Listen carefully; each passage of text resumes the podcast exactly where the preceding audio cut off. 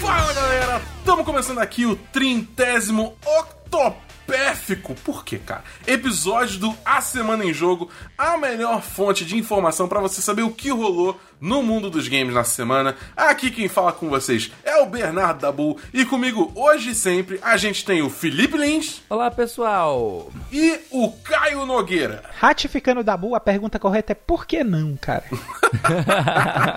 Infelizmente o Davi não pôde aparecer essa semana aí, mas ele volta em breve aqui para, para saudar vocês com a voz aveludada dele. Mas é isso aí, galera. Fica ligado então que nesse episódio a gente vai ter. Xbox Brasil mostra mais uma vez sua covardia ao demitir sua apresentadora após ela sofrer repetidas ameaças online. Olha o Brasil no Cyberpunk. Personagem do Nerdcast de RPG fará aparição no jogo da City Project Red. Papai Twitch ama, mas não cuida. Streamers têm conteúdo do canal deletado sem aviso por conta de direitos autorais. E Ubisoft abre o jogo literalmente, abrindo cross-save para os seus jogos no futuro com nova plataforma. É isso aí, galera. Essas são as nossas principais manchetes do programa de hoje. Mas, porém, entretanto, todavia, antes de a gente cair de cabeça nas notícias, você já entrou no nosso grupo do Telegram? Seguinte, quem faz parte do grupo do Telegram do A Semana em Jogo pode ouvir a gravação ao vivo de cada episódio, pode também mexer na pauta e, de quebra, corre a chance de ganhar jogos de graça. Jo ó, de- de- ó, jogos de graça. Isso aí deve ser motivo suficiente pra você querer, mas os outros motivos também são ótimos. Conto com a presença de vocês aí. Assim que esse episódio sair, eu quero ver o grupo bombando. Mas você gostou? Então é só você acessar o link t.me barra asjamigos, repetindo, t.me barra asjamigos e vem fazer parte desse grupo maravilhoso de melhores amigos do A Semana em Jogo. Tendo feito aí o jabá do nosso grupo Telegram, meus caros, queridíssimos, maravilhosos co-hosts, como foi a semana de vocês? Vamos começar pelo Caio. Cara, a minha semana foi bem atípica, né? Eu tive, eu tive uma semana com tempo disponível, porém, pelo fato aí das obrigações de casa e tal, nem peguei tanto assim no videogame como eu gostaria de jogar. Porém, porém, estou de volta a The Division 2. Olha aí, Estou comigo ele. É, tô jogando agora com o Felipe. E também voltei ao Final Fantasy XIV, cara. Porque isso aí é a pior droga que o ser humano já inventou. Porque é, é viciante. Caio, Não tem como parar, cara. Caio, Caio, pisca duas vezes se isso for um pedido de ajuda. Não, não é, não é. O pior é que não é, cara. É bom demais. É bom demais, cara. Meu Deus cara, céu. sério, eu tô chegando em Heaven's Ward e, e, assim, eu tava conversando até com uns amigos meus. É, é bem provável que Heaven's Ward seja o melhor Final Fantasy já lançado nessa década. Porque é fantástico. A história do Heaven's Ward é fantástica. E, tipo assim, a gente tem como concorrência o Final Fantasy VII Remake, que não é uma história original, né? Embora, assim, entre aspas, pro original. E tem também o Final Fantasy XV, que é uma história que todo mundo sabe que é incompleta. O jogo foi lançado todo incompleto e até os DLCs queriam terminar com as histórias aí, nem todos vão ser mais lançados. Então, é, como o Final Fantasy redondinho que a gente tem lançado aí nessa década, o Heaven's Ward é um dos melhores, se não for o melhor Final Fantasy lançado nessa década aí. Então, é, eu tô agora no ponto da campanha, eu tô chegando ao ponto da campanha em que eu tinha parado da primeira vez e que agora eu tô recebendo tudo de bom que tá vindo aí pra mim. Eu tá só a maravilha, só a coisa nova. E o finalzinho agora da campanha também, que já foi reescrito, saltou no instante, então foi tranquilo demais. Então a minha semana foi bem assim, meu amigo. E você, meu amigo Felipe aí, como é que foi aí sua semana? Cara, semana muito cheia, semana atípica, tive muito treinamento no trabalho, então, tipo, não é comum acontecer tudo isso. Eu também passei a semana me dedicando a um jogo da vida real chamado Culinária, né? Tipo, não estou jogando Cooking Mama, estou jogando Cooking Mama na vida real, certo? Então, é, tô dando uma lida mais em alguns livros e tava combinando também de fazer, de aprender a fazer cheesecake e aprender a fazer lamen. Olha, Eu- sendo que algumas coisas aconteceram de última hora e eu precisei remarcar pra semana que vem. Mas consegui jogar um pouco essa semana. Joguei joguei Halo, Halozinho ODST, quase terminando. Bom demais. Bom demais, é, já, já conquistou o posto como meu segundo Halo favorito, perdendo só para o Halo Reach, que é fantástico. Puta que pariu. É o melhor. Halo Reach é, é o Halo melhor. Reach- tipo, é, Halo Reach não É o tem como. melhor, Halo é o Reach é o ápice É. da, da franquia, sem sombra de dúvida. Exatamente.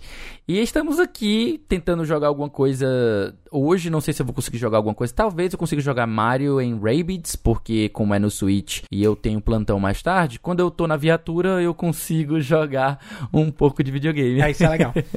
É, isso. bom assim. Aí quando a gente para pra atender alguma demanda, eu, eu paro de jogar, né? Obviamente, né? Faço todo o procedimento e quando volta pra VTR pra fazer locomoção, né? Eu volto a jogar. É bom demais, cara. Portátil sempre foi a minha praia justamente por conta disso. Mas é isso, uma semana tranquila, uma semana não muitos jogos, não muitos games. E você, meu querido Dabu? Cara, essa semana eu joguei bastante Outer Wilds. Eu, eu cheguei a falar desse jogo semana passada. Falou, falou, falou, falou. E Falei, é um né? jogo Falei. bem É, então. Cara, você já- eu sei que fiz essa pergunta semana passada, mas pra quem perdeu o episódio de semana passada, vocês já jogaram esse jogo? Não, joguei não. Só Não. joguei o outro Outer, o Outer Worlds. É, exatamente. Caio também não jogou, Não, né? não. Cara, esse jogo, eu vou falar pra vocês aqui. Esse jogo é o que eu gosto de chamar de um jogo especial, que vem uma vez a cada, sei lá, década. Entendeu? É aquele jogo que te dá gosto de jogar, que faz você lembrar por que que você se apaixonou por videogames, experiências de conversa.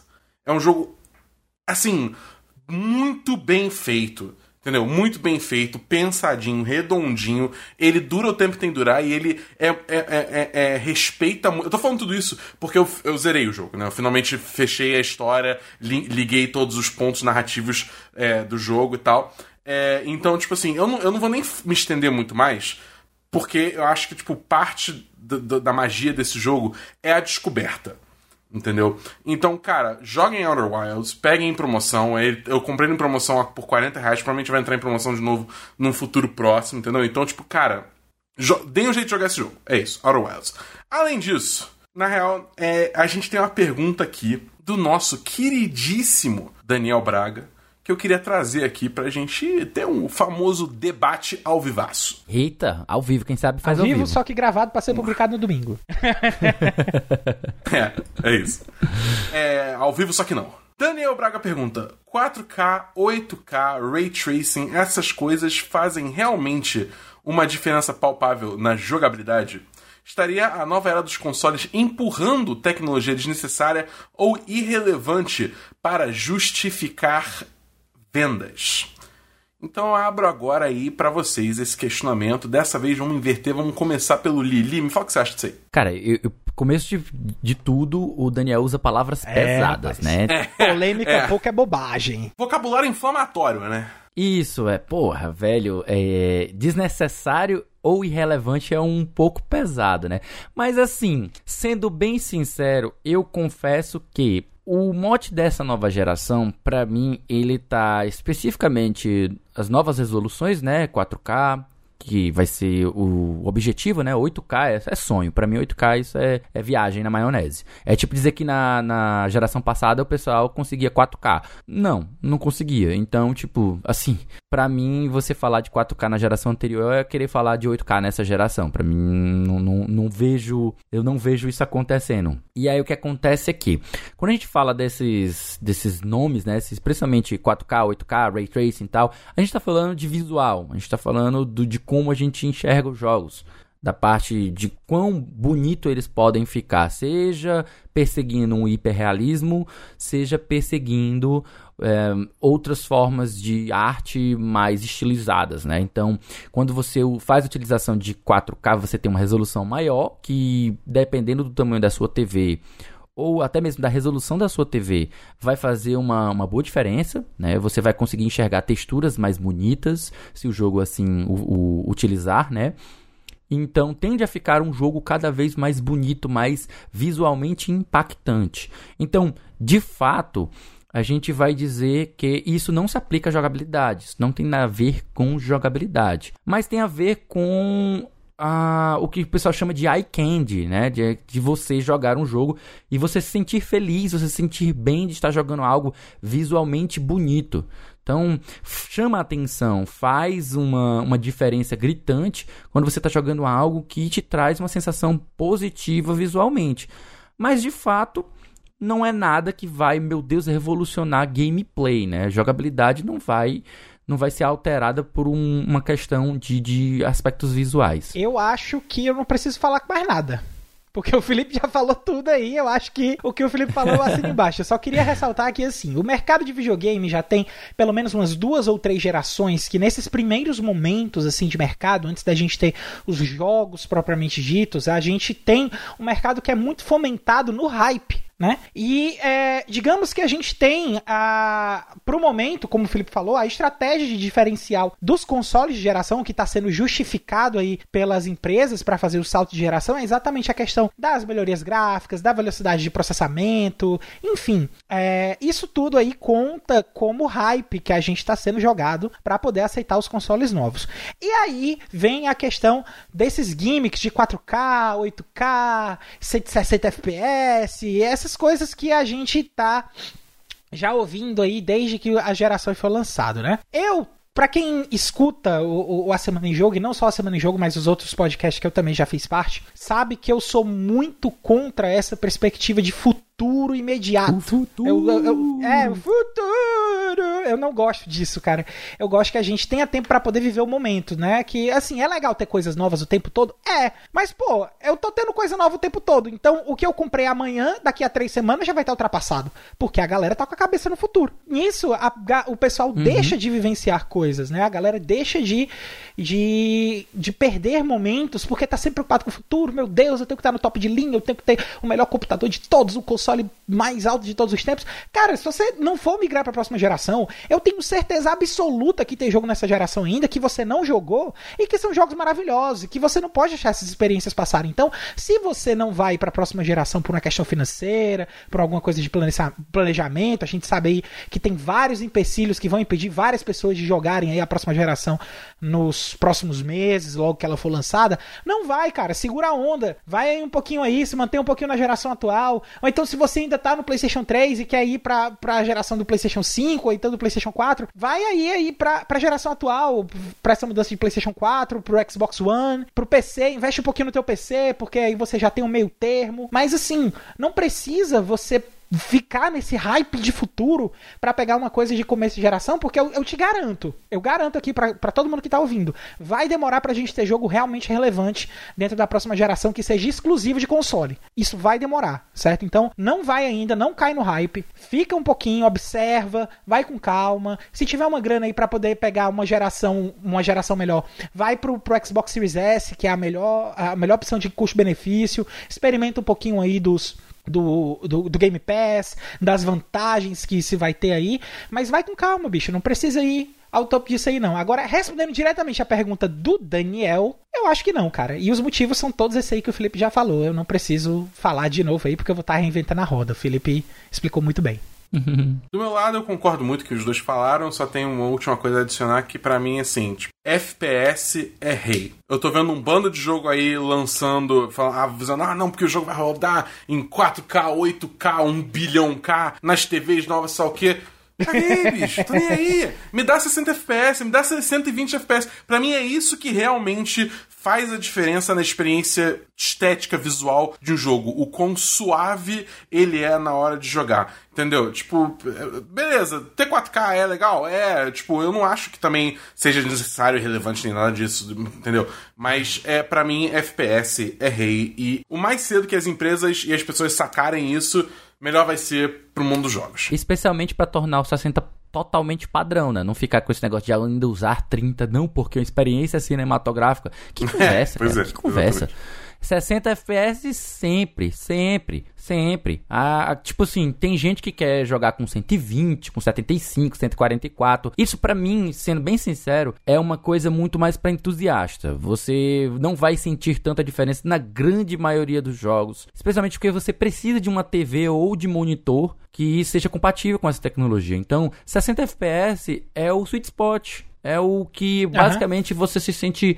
mais confortável. Mais do que isso é preciosismo. E menos do que isso é o que nós tivemos aí em todas as gerações passadas. Jogos que as, uns optavam por 30, outros por 60, um que ficavam no meio termo. Hoje a gente tem condições de criar coisas fantásticas e manter um 60 padrão. Então vamos manter esse 60 padrão do que ficar brigando por 4K, 8K, porque aí você perde FPS para poder tentar fazer essas resoluções mirabolantes e cair para 30 FPS novamente, tipo, não, por favor, não. Então, galera, sem mais delongas, vamos pro primeiro bloco de notícias.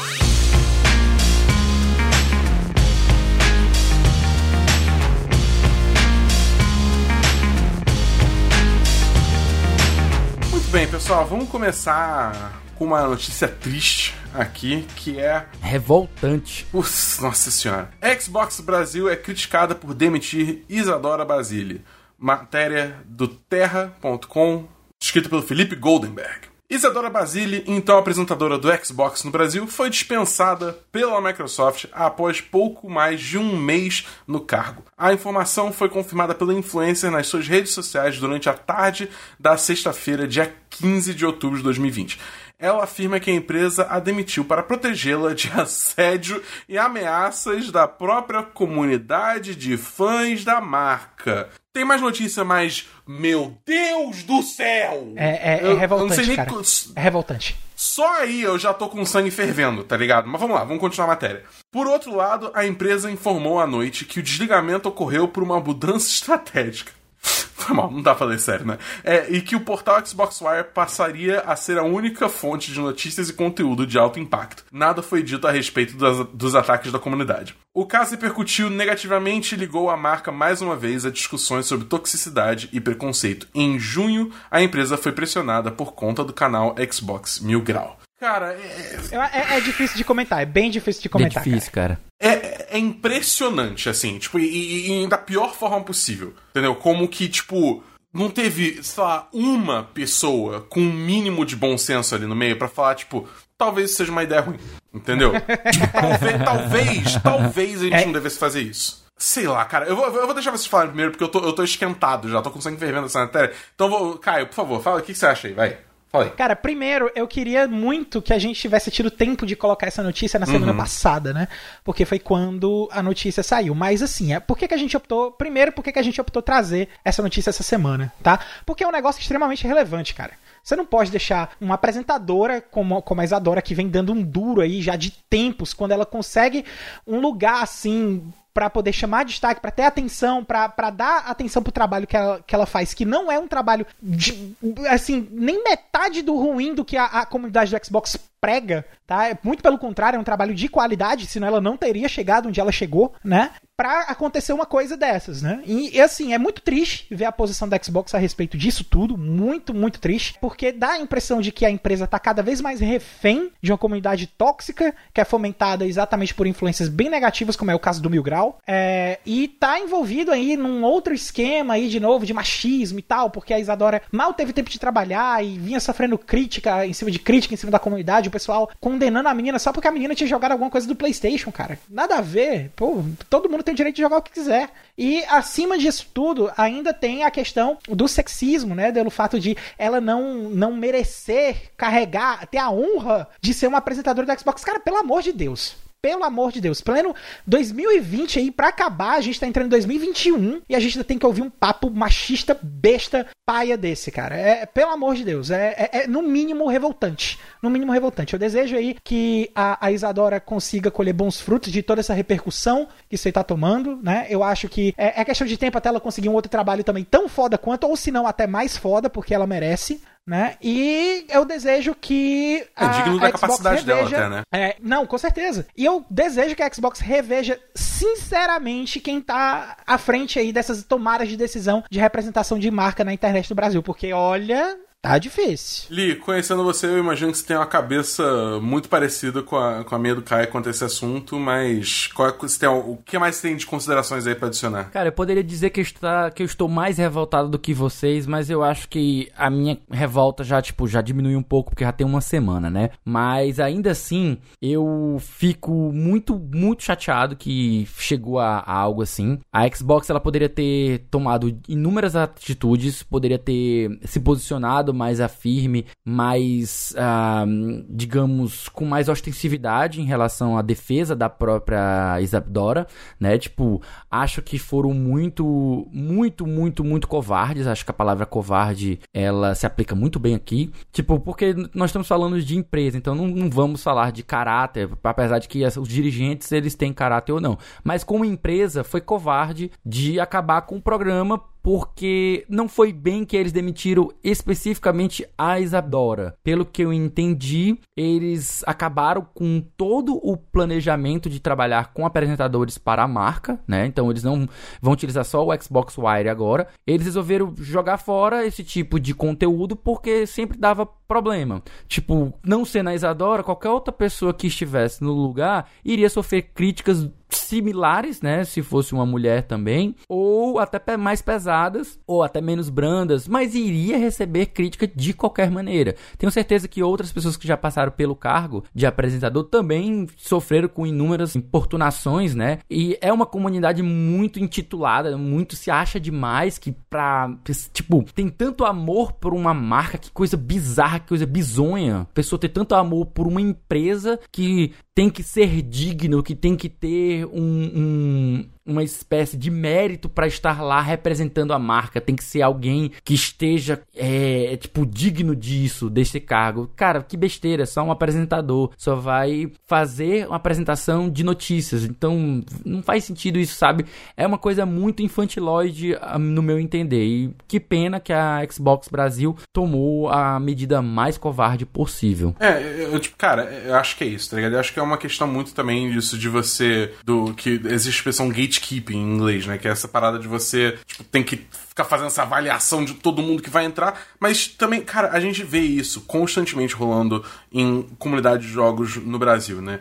É, a gente já viu, principalmente quando se trata de mulheres, a gente já viu isso até na própria Xbox acontecendo com a Mariana Aires há um tempo atrás. A gente viu acontecendo com a Bruna Pellini na GNBR, com o caso todo da carteirinha gamer por causa do review dela de Cuphead. Né? A gente viu tudo isso acontecendo. É uma coisa muito ridícula, cara. É tipo assim, óbvio, óbvio, óbvio que eu não tô falando que você vai contratar para apresentar um, o, o, o canal Xbox Brasil uma pessoa que a única experiência é, sei lá, tipo, médico. Entendeu? Óbvio, pelo amor de Deus. Mas, tipo, cara, era claro que a garota era competente, entendeu? Ela, ela gosta do mercado de videogame, ela tem um conhecimento do mercado de videogame, então ela é completamente capacitada para isso. Só que aí, por que, que ela não. Porque ela não jogou o jogo XYZ, pessoal, tipo, in, infla isso a um nível absurdo e começa, cara, a fazer ameaça de estupro, ameaça de morte, cara. Como assim, gente? Entendeu? Tipo, é. É. É ridículo, cara. É ridículo. É tipo, eu não entendo como é que essas pessoas conseguem ser tomadas por tanto ódio por uma coisa tão banal. Banal. Cara, é aquele negócio. A gente aqui, a gente cobre jogos, a gente gosta muito de jogos, entendeu? A gente, a gente tipo, é bem ou mal, a gente tá aqui fazendo disso a nossa vida. Só que, cara, ainda são jogos, entendeu? Tipo, você não tem como comparar jogos com todo. Com, entendeu? Todo respeito a Deus, você não tem como comparar jogos com, sei lá, tipo, direitos humanos básicos, entendeu? Então, tipo, como é que você vai de, ah, não, pessoa não jogou jogo X, beleza, vou ameaçar te matar porque você não jogou jogo X e você tá apresentando pra Xbox. Entendeu? É, é, é, é, é honestamente surreal. E, tipo assim, é, é um pecado a Microsoft ser conivente a isso. Só mostra que, tipo, ela só agiu contra o Mil Grau é porque a água bateu na bunda, entendeu? Ela realmente não tem intenção nenhuma de mudar. E eu ainda acho que é um nível de exigência absurdo, cara, porque você é como se eles estivessem exigindo que para você fazer um apresentador de notícias, você tivesse que ter um arcabouço, ou até mesmo um jornalista, você tivesse que ter um arcabouço de jogos como um jogo, como um, um professor universitário precisa ter um mestrado, um títulos, não sei o que, para poder estar tá lecionando ali, tipo, velho, eu sei que você quer prezar por, por pessoas gabaritadas de que tenham bastante conhecimento naquela área para poder estar tá falando sobre isso. Só que, gente, é leitura de notícias, é apresentação. Ela precisa ter um currículo de apresentação. Ela tem que demonstrar resultados como uma boa apresentadora, ter desenvoltura, não falar coisas erradas, passar informações certas. E isso a gente viu pelo, pelo pouco material que ela produziu durante esse mês, que ela tem essa qualidade, ela tem esse, esse material. Infelizmente, como se contratou no meio de uma pandemia, muita coisa foi prejudicada em relação à qualidade técnica, né, de, de visual, de, de qualidade de gravação, por conta da pandemia, ela não, não ter acesso a um estúdio para fazer isso, né? Ela não ter acesso a um estúdio para fazer isso, né? Então, a gente tem que dar esse desconto, mas foi tanto hate, mas tanto hate, que foi necessário demitir e acabar com o programa inteiro. Gente, isso tá fora de controle total, cara. É, é revoltante, é um negócio que vai acontecer com Microsoft, pode acontecer com a, a, a, Sony, com a Nintendo. A gente não vê isso acontecendo nas outras empresas, porque talvez elas não tenham esse tipo de. Ou seja, o público, ou seja, uh, o tipo de programa, mas a gente vê que não tem lideranças. É uma coisa que eu estava até comentando no Twitter, que o Xbox migrou, ele meio que representou uma liderança dessa toxicidade. Toxicidade per si, a gente vai ver em todos, todos. Tem nintendista tóxico, tem sonista tóxico, tem PCista tóxico e tem caixista tóxico. Só que é engraçado que só no caixismo a gente vê que tem meio que uma liderança que isso é puxa é fomentado. essa toxicidade. É incrível é, isso, é... cara. Ela fomenta. É ridículo isso, cara. É ridículo. E se fomenta é porque estão dando espaço para poder fomentar, né? O pior, pior dessa, dessa notícia toda é porque o, o espaço está escancarado. Então, a, a Microsoft tomou essa atitude, ela falou, ó, oh, galera, vocês gostam de escrotizar o pessoal? Pode continuar, tá certo? Então, é, é, é no mínimo revoltante, é. cara. Pelo amor de Deus, não, não tem como você defender a, a, a Microsoft por causa dessa postura, não. Eles podem dar a desculpa que for, falar que, ah, não, a gente prefere agora mudar a abordagem para poder trabalhar com outro programa, para poder ver a nossa comunidade de outra forma. Cara, é tipo assim, você tem um câncer e vai tratar de um problema mudando o, o remédio que você toma na cabeça, entendeu? É, não faz o menor sentido. Parece o governo atual, cara. Não. Parece o governo atual que, tipo, toma uma, uma postura, aí tem um bocado de gente né, fazendo pressão pelas redes sociais e, opa, não, peraí, eu vou mudar de ideia. Porra, isso não foi planejado, tu não tem um plano de governo, tu vai, tu vai escrevendo o teu plano à medida que o pessoal vai pressionando, reagindo. Cara, que é. coisa mais improvisada, é. coisa mais, tipo, sem planejamento. Eu achei essa atitude completamente fora de planejamento. Contrata em setembro, em outubro já está demitindo. É, não, é... Cara, que falta de planejamento grosseiro por, ponto da, por parte da, da Xbox. Isso pra não sabe? falar pior, né? Bom, é, a gente já falou bastante sobre isso. a, gente tá falando, a gente gastou mais tempo que necessário, mas era, era, era, um, era um assunto que acho que valia é, se estender um pouco cara, mais. Não, não precisa, é importante, é importante. Tem que desabafar, cara, desabafar. Não, tem, tem, tem, tem, cara. Porque, tipo, realmente é uma coisa é, absurda, mas a gente ainda tem algumas notícias para passar, então vamos, vamos seguindo aqui para nossa próxima notícia. Mas fica aí a indignação. A gente fala bem da Microsoft, é, a gente também é... fala muito mal quando ela manda muito, quando muito é pra mal. dar porrada, a gente dá porrada também. não só pra Microsoft, aqui não. tem informação. E aqui tem denúncia, é. Rogerinho. Denúncia. Fez merda, a gente tá falando mal. Exatamente. Aqui tem denúncia.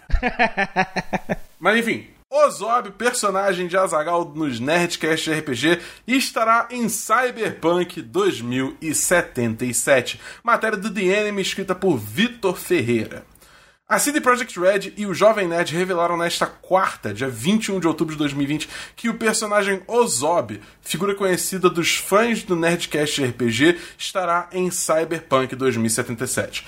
Versão escrotizada do palhaço, entre aspas, é, do palhaço Bozo, Ozob é um mercenário palhaço com cabelo ruivo, pele albina e uma granada no lugar do seu nariz e é uma das figuras centrais do Nerdcast RPG de Cyberpunk. O personagem é criação de Dave Azagal Pazos, uma das mentes por trás do site Jovem Nerd e Nerdcast, que elaborou o Zob em suas partidas de RPG da mesa antes de trazê-lo de volta à vida no podcast.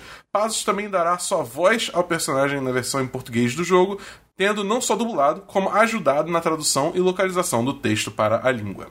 Bom, os fãs de Nerdcast aí devem estar bem felizes a gente tem uma representação brasileira aí no Cyberpunk e. Gerado em podcast nacional, né? Gerado em podcast nacional. Isso, isso tem muita relevância, mas antes eu queria ouvir o, o, o Felipe. Até. Felipe, você escuta os Nerdcasts? O que, que você acha dessa notícia? Tanto é, no contexto de, de, do Nerdcast como no, no contexto de representatividade brasileira no jogo? Fala aí pra gente o que você achou, cara. Cara, primeiro de tudo, eu vou fazer uma confissão aqui, que eu não vou pagar de, de sabichão. Eu, Nossa, eu já sabia que era o personagem, tal, tal, tal, tal. Ele é muito importante. Não, de jeito nenhum. Aqui a gente tem compromisso com a verdade. Tá Exatamente. certo? Tá correto, Não tanto, mas a gente tem. Tem um carioca no podcast, cara. Vai rolar referência de. De, De choque de cultura. De choque de cultura, tá ligado? Não, tem como. Tem fãs aqui, né, tal. Cara, a primeira, primeira reação que eu de quem diabos é Ozob, cara, tipo, foi a minha primeira reação. Então, Ozob é a versão escotizada do palhaço Bozo, é um mercenário palhaço cabeludo. É, eu, eu li depois. Mas é, é porque realmente na primeira notícia que a gente sabe, cara, o Ozob, personagem das H dos Nerdcast de RPG, estará em Cyberpunk 2077. Ô, que diabo é Ozob? E aí, primeira coisa que a gente nota é, opa, é Bozo ao contrário. Ele assim, ele tem alguma referência ao presidente atual? Tipo, o, o Bolsonaro ao contrário? Não sei, eu tô frescando. Mas enfim, gente, eu acho, é como o Caio falou, eu acho muito foda que um personagem brasileiro que tenha se popularizado num podcast brasileiro, tipo assim, porra, produto nacional. Eu já tinha visto ele eu, anteriormente uh, na capa de um livro do, do próprio Nerdcast, né? Que tipo, eu, eu assisto Nerdologia com frequência, adoro o Atila desde aquela época. E ele já tinha passado lá propaganda desse, desse Ozob. Então, tipo, eu sabia que era um personagem, mas eu não, conheço nada sobre ele. Eu não sei uh, qual é a personalidade dele, eu não sei qual é a do, do nariz de de granada, enfim. Eu preferi até bumbum granada Nariz do que granada. nariz granada. Mas enfim. Fica aí a felicidade de realmente ter um personagem que nosso, né, que tá lá, porra, que legal, velho. E o próprio Dave assessorando a galera que vai fazer a, dublagem em outros idiomas, é, é aquele controle autoral, sabe? É tipo, eu imagino que ele deve estar se sentindo extremamente honrado e, porra, muito feliz de ter um personagem que ele criou, popularizou, tá dentro de um jogo, uma franquia internacional. Cara, que foda, velho, que foda. E você, meu querido? Eu estaria também extremamente honrado se fosse aí comigo, né? Se eu tivesse criado um personagem. Um dia, pra poder Caio, um dia. Colocar. Não, um dia não, vai ser agora. Eu vou dar a ideia de personagem hoje. Opa! Você não tem noção. Quem sabe faz ao vivo. Não, não. Brincadeiras à parte, eu não tenho tanta criatividade pra poder fazer uma ideia de personagem num estilo cyberpunk, né? Eu normalmente quando eu jogava mesmo de RPG, a galera jogava D&D mesmo, então era mais aquele negócio medieval, ou eu jogava Vampiro à Máscara, né, que não é bem um cyberpunk.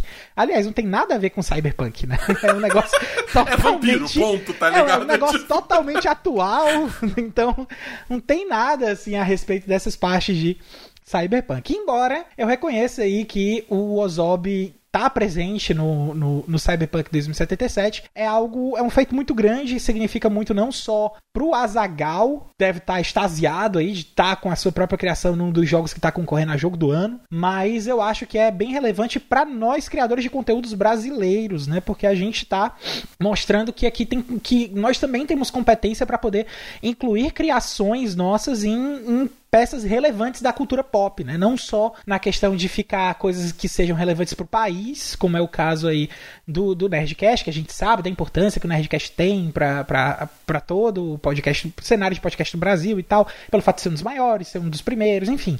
Tem toda uma série aí de, de coisas que o Nerdcast tem de importância, que para levar que todo mundo sabe. Mas que a gente também tem é, expressão para atingir outras mídias, né? E não só a, a, a questão brasileira da coisa, mas a questão de ser um podcast nacional. Porque o podcast, quer queira, quer não, ainda é uma mídia muito nova. A galera tá começando a prestar mais atenção em podcast agora. E isso é muito bom para que os podcasts cresçam, né? E ter uma representação dessa, um, um exemplo saindo de um podcast nacional atingindo um jogo AAA, é algo que realmente precisa sim ser pontuado e precisa ser celebrado entre a galera dos podcasts, sim. Então, meus parabéns aí pro Azagal. É, que o. Eu espero que o trabalho tenha a, a qualidade que a gente sabe que o Nerdcast tem, né? Porque a gente sabe da, da questão das coisas. A gente espera que o, o Ozob seja um personagem que não seja tão jogado para escanteio, que seja marcante e que as próximas mídias prestem mais atenção também aí na gente, porque tá cheio de gente aí que cria coisa que é umas ideias fenomenais. É, cara, eu acho, eu acho maneiro isso, porque, tipo assim, a gente viu aí, é, sendo anunciado já há um tempo, a Cyberpunk tendo a inclusão de vários influencers digitais dentro do jogo, né? Um caso que me vem à mente imediatamente é a Alana Pierce, que era uma grande fã de The Witcher, é uma grande fã de The Witcher, ela anunciou que ela vai estar também no Cyberpunk como uma NPC. Então, tipo assim, é legal ver a, a CD Projekt Red reparando que o Brasil é um mercado imenso que a gente tem é, influenciadores e propriedades que valem a pena ser incluídos no jogo, entendeu? É, então, tipo, é realmente prestando atenção no nosso paísinho aqui como mercado consumidor de jogo. Pessoalmente, eu tenho minhas ressalvas é, com o Jovem Nerd, né, como site, não o Jovem Nerd especificamente, mas o Jovem Nerd como, como site, produção de conteúdo e tal, sei o quê, mas isso é coisa pessoal minha. É, e isso, tipo, é, não, não, não se compara à felicidade que eu tenho de ver realmente que existe um reconhecimento é, do mercado brasileiro e do interesse do Brasil por esse jogo. Bom, pois bem, vamos seguir então para o próximo bloco de notícias.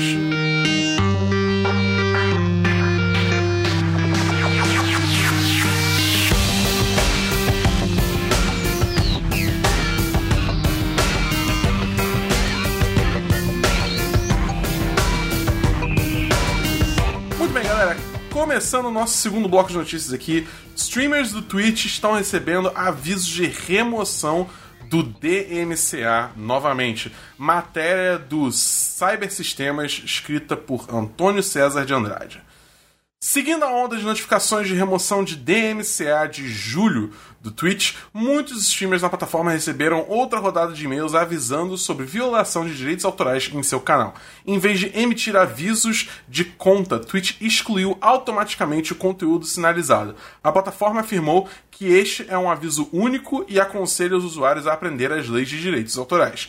Em outras palavras, os destinatários do e-mail não receberam nenhuma penalidade de longo prazo, também conhecido como strike, em seu canal. É, o Twitch também não permitiu que os usuários apresentassem contra-argumentos, o que aparentemente é uma política que o Twitch seguirá em frente. Em um tweet, a plataforma afirmou que continuará a excluir automaticamente todos os clipes que contenham músicas protegidas por direitos autorais sem anexar avisos às contas.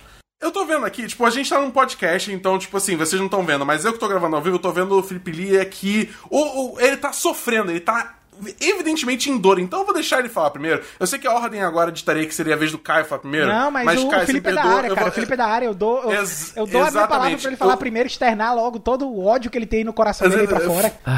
Felipe, eu vou até, eu vou até te dar meus dois minutos aqui de fala para você, se você quiser se estender mais. Brilha. Cara, o tempo é teu, você tem lugar de fala, vai embora. Vai. Cara, realmente eu tô me contorcendo porque eu morro de raiva de DMCA. pra quem não sabe o que é DMCA, é Digital Management Copyright Act, que é basicamente atos escrotos, vamos lá, traduzindo do bom inglês, atos escrotos em relação ao direito autoral. Pronto, é isso. Eu, como professor de inglês, eu concordo com a tradução do amigo palestrinha. Localização aqui, ó. Ai, Jesus. É, o que acontece aqui é o seguinte: legalmente, né? Não vamos falar de, de, de, atos legais, porque pode parecer que é, ei, legal, que bacana. Não, mas legalmente falando, direito autoral, ele dá poder, né? Ele dá poder aos detentores desse direito de remover os seus conteúdos que não tenham sido previamente autorizados ou licenciados, pagando dinheiro para a utilização disso, certo? Via de regra, é justo quando a gente tem uma obra que está lucrando milhões utilizando o material de outra pessoa sem permissão. É, por exemplo, um filme que utiliza uma trilha sonora de outros artistas. Puta que pariu, né? Tipo, faz sentido que é, seja direito daquela daquele criador de conteúdo, né? Que ele possa reclamar para que um, um produto de alta escala, de grande escala, como um filme, possa é, é não possa utilizar seu conteúdo sem lhe remunerar. E da mesma maneira, os detentores de direitos autorais, as empresas como a Sony Music, a EGM, é, aliás, é EBM, nunca me lembro agora. BGM. BGM, BGM Perdão, muito obrigado, Caio. A BGM são empresas que elas agenciam diversos autores, diversos cantores e compositores. E aí, como eles agenciam, eles têm o direito de reclamar a utilização indevida não autorizada desse material. O grande problema é que eu acho é que diversas vezes esse ato ele é escroto ele é exagerado, ele não é, é incabido, sabe? Tipo assim, é direito deles? É direito deles. Mas eu acho é, exagerado, sabe? Eu acho exagerado. Porque eu tenho esse abuso do DMCA, porque a gente já viu várias vezes a Nintendo fazendo isso com produtores de conteúdo que estão lá jogando os jogos dela, fazendo comentários, ou então utilizando como base para poder explicar alguma coisa, fazer algo bacana. E aí vem a Nintendo, ah, não, é, é meus jogos, minhas regras, e vai lá e derruba o conteúdo bem produzido, de, de, é, de, de bom tom, que o cara fez de boa vontade, não esperando receber milhões de reais em, em troca, mas sim uma monetização mínima por aquilo ali. Tudo bem tirar a monetização daquilo ali, eu acho ok, beleza.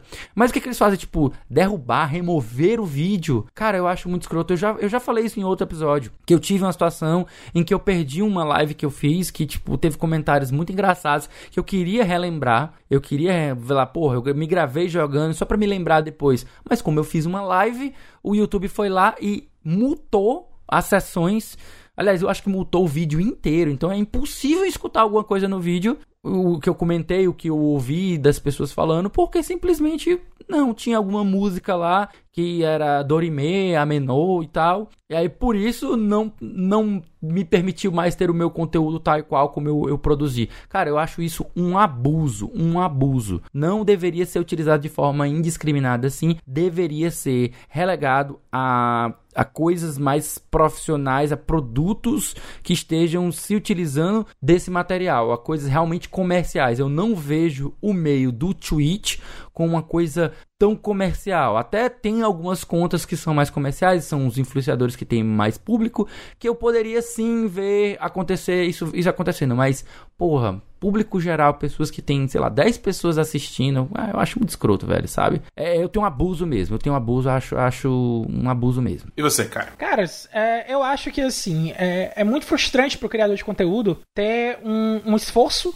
como ele faz aí no caso de produzir uma live, fazer um vídeo, é, e esse esforço não ser nem tentado ser defendido pela plataforma, mas sim ser condenado pela plataforma e ser removido da plataforma sem com que o criador tenha nem o, o, o direito de tentar se defender. Né? Eu acho que toda política que caminha para esse tipo de coisa, eu acho que é algo que tem que ser execrado, tem que ser. É, tem que ser bem.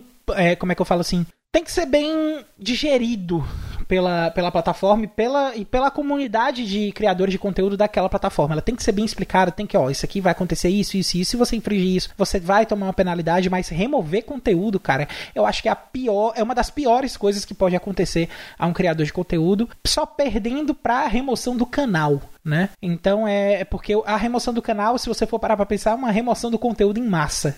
Então é, é um micro exemplo do que não deve acontecer em nenhum caso do, do, de um macro que é, na minha opinião, extremamente desproporcional e exorbitantemente injusto, né? Tendo dito todas essas palavras bonitas aí, eu acho que a Twitch está errada, né? Ela tem que criar um, um, nem que seja um, um, sistema que, que, além de proteger o, o, o conteúdo e proteger a empresa, ela precisa educar o, o criador. Tá, tá certo que ela já trouxe aí a questão do soundtrack, de uma lista de trilhas sonoras, de uma curadoria que está sendo. É, que foi levantada pela própria Twitch de músicas que podem ser encaixadas em gameplays, que são músicas livres de direito autoral. Porém, eu acho que ainda assim é uma coisa muito pequena, é algo que a gente precisa ir controlando aos pouquinhos e educando, mostrando, oh, usa isso aqui, tenta, tenta isso aqui dessa forma e não sair limando o conteúdo aí a torta e a direita, não. No máximo aí a explicação legal o Felipe já deu a, o maior exemplo de explicação que, que eu acho que podia ser dado e vamos torcer aí para que a Twitch melhore com o soundtrack, que os que os criadores de conteúdo sigam as diretrizes também, né? Porque a gente sabe que tem que ser uma via de mão dupla, a Twitch tem que oferecer, mas os criadores também têm que ajudar. E que tudo se resolva da melhor forma possível pro Twitch e pros criadores, principalmente pros criadores que, dentro desse lado aí, são os menores e, na minha opinião, precisam ser protegidos e não atacados. Eu mesmo só vou fazer dois comentários. Primeiro é que eu já. Eu, enfim, eu faço streams também, né? É, e eu já consegui baixar o Soundtrack by Twitch e, cara. Pff, tá ligado? É, o bagulho não. não... tá. É, e o meu outro comentário, na real, é um comentário que eu ecoo de uma matéria do Kotaku que eu li sobre. No final da matéria eles falam assim, cara, isso que tá acontecendo agora na Twitch já aconteceu no YouTube há anos atrás e mesmo assim a Twitch conseguiu fazer um trabalho pior, tá ligado? Em, em gerir uhum. essa situação. Então, tipo, é isso, tá ligado? É, tipo, é, é, é isso. Mas, falando em plataformas que estão com mudanças drásticas. Rolando, vamos para a nossa quarta e última notícia. Uma notícia um pouco mais alto astral, porque esse, esse programa tá uma montanha russa de emoções. A gente começa lá embaixo, sobe, vai desce de novo. Tá uma loucura, mas vamos lá. Plataforma Ubisoft Connect permitirá progressão cruzada de jogos entre PlayStation e Xbox. Matéria do The Enemy, escrita por Rafael Homer. A Ubisoft anunciou nesta quinta-feira, dia 21 de outubro de 2020, uma fusão entre a plataforma Uplay e o programa de fidelidade Ubisoft Club para a formação da nova Ubisoft Connect. É muita coisa com U, né?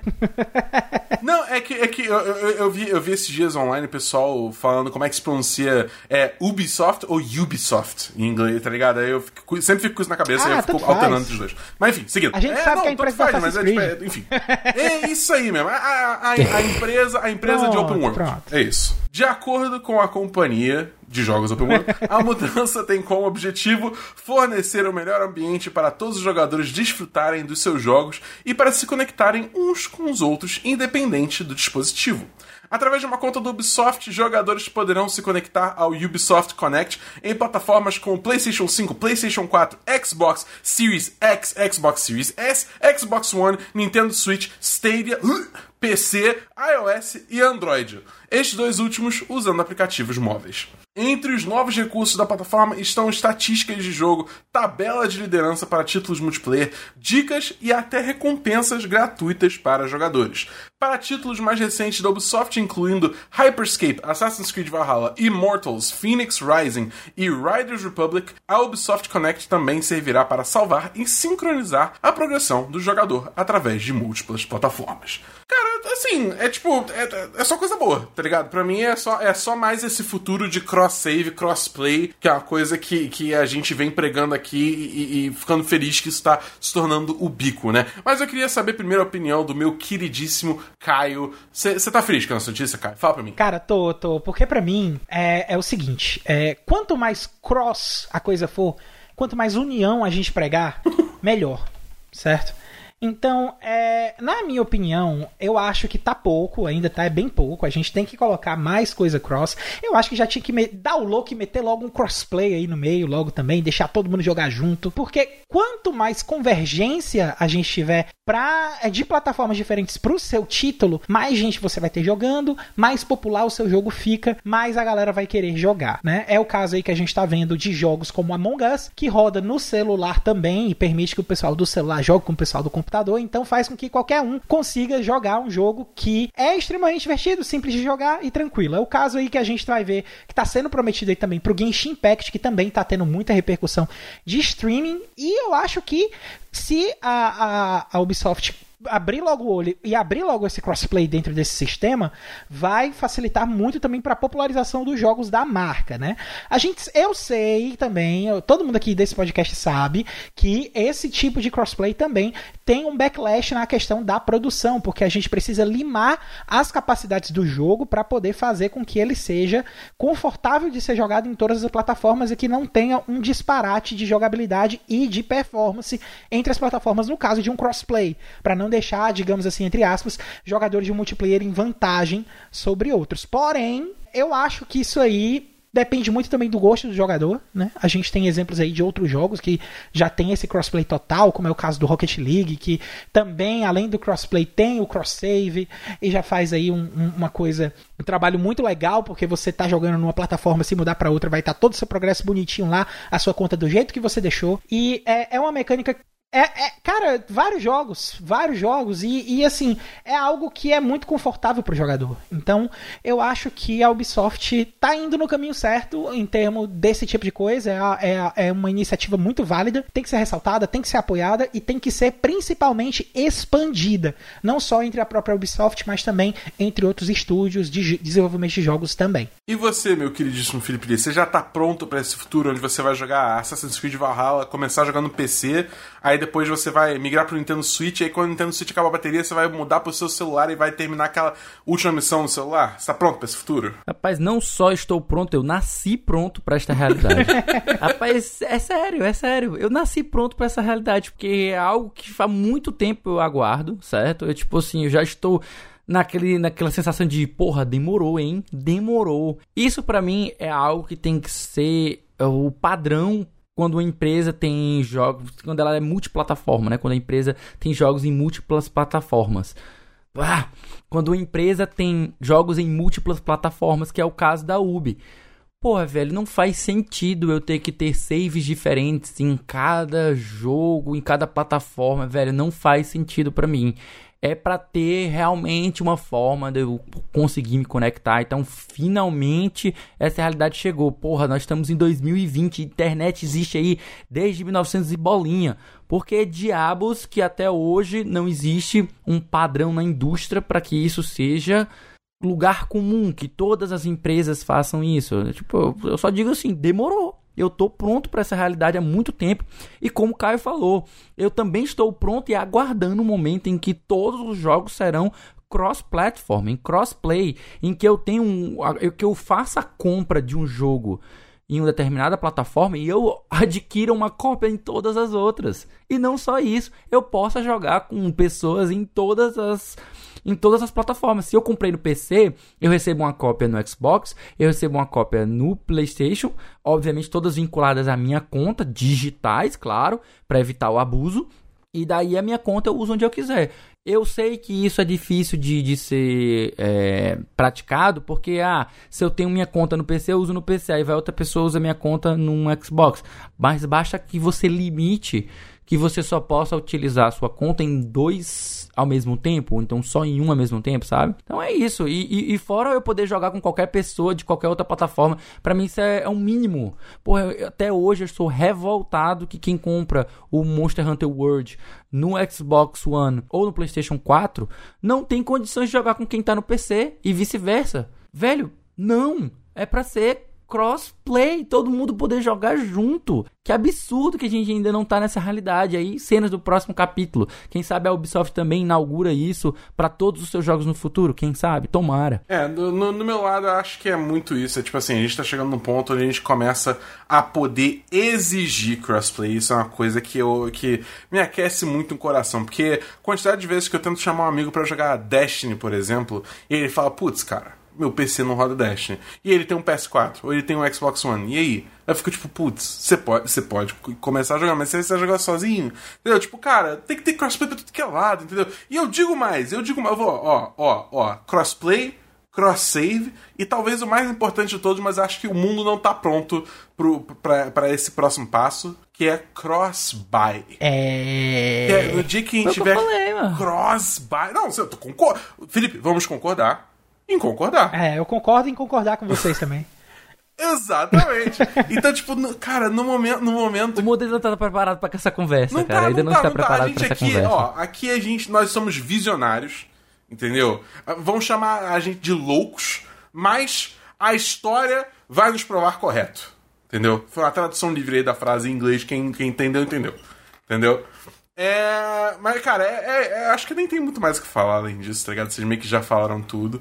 Então, tipo, vamos, vamos, é caminhar avante esse futuro. Mas, como o Caio falou mais cedo também, que tem esse, esse negócio do, do. Como é que é? Futuro presente que você falou? Como é que é? O futuro próximo. Futuro imediato? É, vamos parar de viver o futuro e vamos viver o presente. Exatamente. Então a gente tem que celebrar também que crossplay tá se tornando bico, vamos ficar felizes com isso. Mas, falando em futuro presente a gente vai falar agora dos jogos que vão lançar semana que vem agora, porque esse sim é o futuro presente. Felipe, se eu quero saber quais são os jogos que vão sair no futuro presente, o que, que eu tenho que fazer?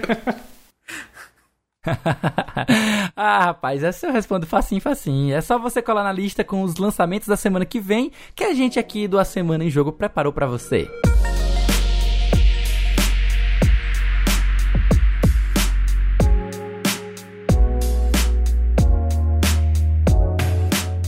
Bem, galera. Essa semana agora é a semana de 26 de outubro a 1 de novembro. Temos aí a virada de mês. O Já estamos em novembro. Cara. O ano tá acabando. Vai começar a ter os lançamentos gigantes. Cara, tempo é uma ilusão. Nada pandemia é tipo. Tempo é uma construção social, nada faz mais sentido, entendeu? É. Como diríamos no Dark Souls, o tempo é convoluto. É, cara, a gente tá em 2020. o que está acontecendo? Ontem foi 1 de é, tipo, janeiro. É, o que está acontecendo? Cara, a, gente, a gente tá em 2020, 2019 foi três séculos atrás. Entendeu? É, exatamente, é verdade. É isso, mas, mas, né, vamos lá, a gente ainda tá tentando manter, né, algum, algum pouco resquício de, de noção de tempo. Então, nessa semana que vem agora, a gente tem no dia 27 de outubro, lançando Ghost Runner, que é um jogo de ação aí que, cara, se eu tivesse que falar, é uma mistura de Super Meat Boy com, com, com Hotline Miami com Cyberpunk. É, é, é, essa loucura aí, tem demo na Steam até, se vocês quiserem dar uma conferida no jogo, eu recomendo. Eu joguei a demo, achei bem divertido, então, tipo, eu recomendo dar uma olhada no jogo. E, e vale dizer que Ghost Runner sai para PS4, Xbox One, PC e Nintendo Switch. E também no dia 27, do, primeira vez que eu tô gravando, eu juro, tem também The Legend of Heroes Trails of Cold Steel 4, lançando pra PS4. Não teve nenhuma repetição aqui que foi removida pela edição de forma alguma. Entendeu? Essa foi a primeira vez que eu gravei esse, falar esse nome, eu juro por Deus. Não foi editado. Não foi editado. Que profissional. Que isso? Aqui é profissionalismo. De é jogo japonês? É. Tem um nome de complicado? Tem, mas aqui a gente manda de primeira mesmo, entendeu? É, cara, aqui é profissionalismo. Você acha o quê? Felipe, edita, pelo amor de Deus. não é como se você tivesse tentado quatro vezes, né? Mas tudo bem. É, não. Que? Além disso, no dia 29 de outubro, a gente tem Watch Dogs Legion. Finalmente esse jogo aí lançando. É, cara, é o terceiro jogo na franquia Watch Dogs da Ubisoft, né? Franquia de, de jogos de hackers. É isso aí, o Watch Dogs Legion vai sair pra tudo, né? PS4, Xbox One, PC, é, Google Stage, PS5 e Xbox Series X barra S, né? Exceto para o Nintendo Switch. É verdade, não vai sair pra Nintendo Switch, é verdade. Quase verdade. a porra toda, né? Tipo... Quase a porra toda. No dia 30 de outubro, a gente tem The Dark Pictures Anthology Little Hope, lançando para PS4, Xbox One e PC. Eu não faço ideia que jogo é esse, mas é um, é um jogo de... horror. É a continuação daquele The Dark Pictures, que tem o Man of Medan, né? Isso. Acho que é o segundo jogo que foi prometido uma trilogia. Esse é o segundo jogo. Massa. Aham, ok. E no dia 30, a gente tem Pikmin 3 Deluxe, lançando para Nintendo Switch, é um exclusivo, né? É um relançamento do jogo de Wii U, que aliás é um jogo que eu fico muito triste, porque eu comprei esse jogo, tava animadão pra jogar esse jogo, e a placa-mãe do meu é, Wii U que- queimou. Puta merda, velho. E pra consertar era tipo um preço exorbitante. Eu falei, não, eu só nunca joguei Pikmin, mas eu tenho o jogo. Foda, viu? Agora você vai ter jogo jogar no, vai ter chance de jogar no Switch, né? Não, tem a chance de comprar. ah, não, eu não vou comprar de de novo, comprar. não. É, não, não, não, vou, não vou a comprar de novo. sacanagem não. é tão tô que ok. se você comprou, tá na sua conta lá, mas foda-se, você vai ter que comprar de novo. Vai se fuder, velho. Vai se fuder, Nintendo. É, pois é. Mas além dos jogos da semana, esse trio aqui da Semana de Jogo também tem mais um monte de conteúdo pra você ficar ligado. Por exemplo, toda sexta tem episódio novo do Vale a Pena Jogar com o nosso queridão aqui, o Davi do Bacon, que não tá aqui essa semana, mas ele volta em breve, eu prometo. Trazendo uma review de jogo que ele acabou de zerar. Toda segunda-feira você escuta o Dabu no A Semana dos 10, um papo entre amigos sobre os filmes, séries e jogos assistidos ou jogados durante a semana. Basta procurar por 10 de 10 no seu agregador de podcasts favoritos para você encontrar. Lá no Spotify você encontra um monte de conteúdo produzido pela galera do Cast Potion, galera que eu também faço parte, aquele podcast que você já conhece pelo papo catedrático sobre o mundo dos jogos.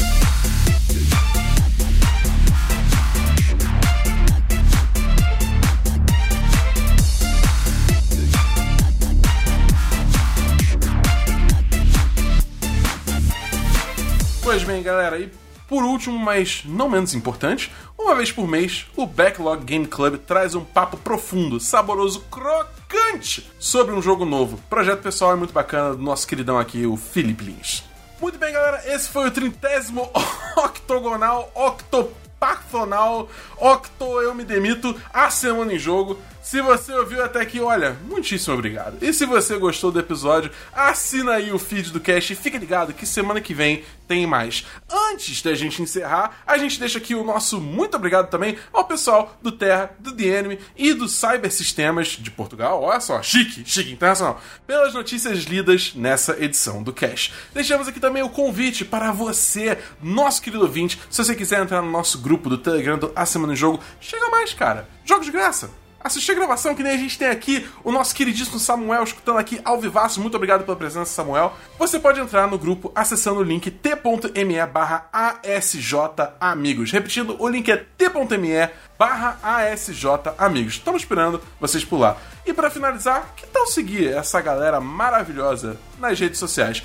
Eu tô no Twitter no arroba BEDabu. Você me encontra no Twitter ou no Instagram como arroba o Felipe Lee. Você me encontra no Twitter e no Instagram com arroba foi o Caio. Então é isso, galera. Meu nome é Bernardo Dabu. Eu tô cobrindo games de norte a sul e a gente se vê na semana que vem no próximo A Semana em Jogo.